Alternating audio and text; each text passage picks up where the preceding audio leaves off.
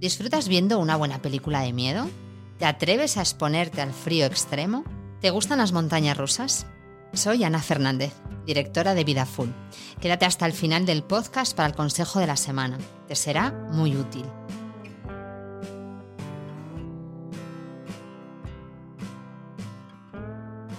Tanto si la respuesta a las preguntas que te lanzaba al inicio es afirmativa como si es negativa, hoy vas a ver estas actividades de un modo absolutamente nuevo.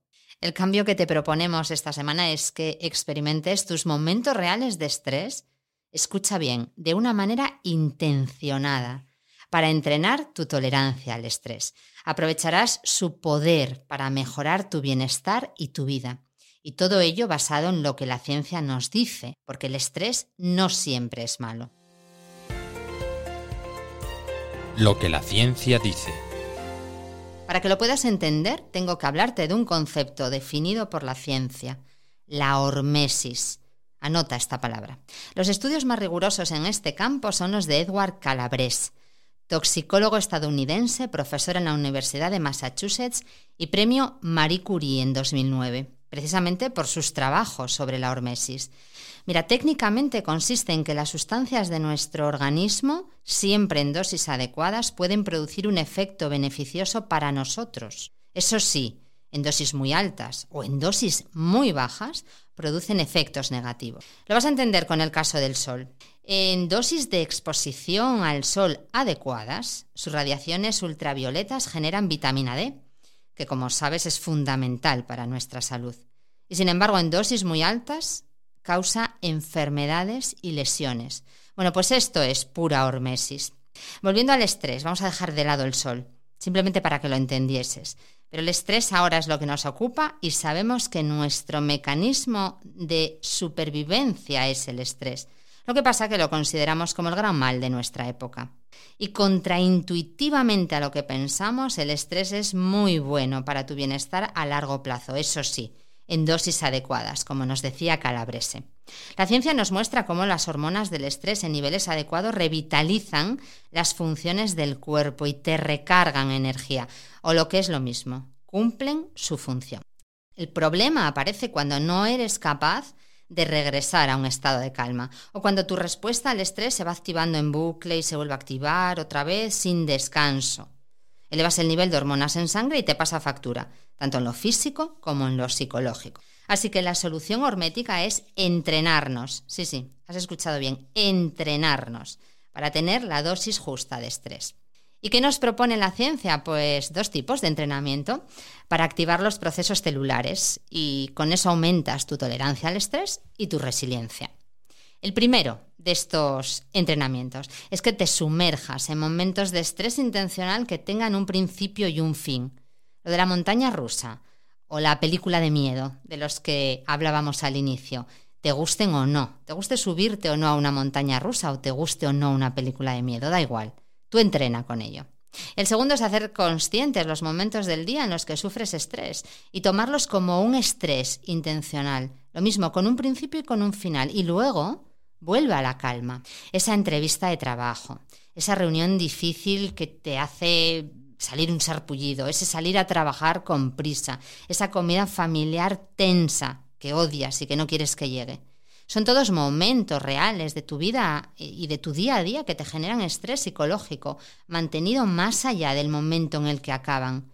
Porque luego vas a salir de esos eventos pensando en ellos, y eso es lo que te mata. Una alta dosis de estrés no digerido. Ojo, que también están las personas del otro extremo, aquellas que nunca se alteran por nada, que todo es zen, todo es... ¿Qué importancia tiene esto? Todo es déjalo ir. No, porque está estudiado que sin estrés tu concentración, tus músculos y tu sistema inmunológico se marchitan. Está estudiado que tus huesos se desgastan más rápidamente cuando todo es zen, cuando pierdes la capacidad de renovación celular y es lo que viene a ser que una dosis baja de estrés también te mata. Así que ni alta ni baja. La clave, la dosis correcta. ¿Has oído hablar de Vince Giuliano? Tiene 91 añazos. Es doctor en física aplicada por Harvard y hace más de 20 años decidió que quería tener una vida larga y productiva. Pero Vince ya tenía 71 años de aquello. Empezó a estudiar entonces la longevidad, Para el bueno de Juliano, la homersis es uno de los pilares anti-envejecimiento.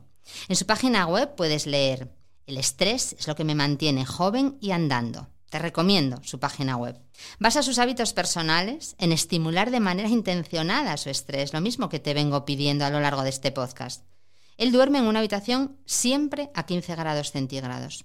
Cuando se levanta, pasa frío desnudo intencionadamente entre 10 y 20 minutos.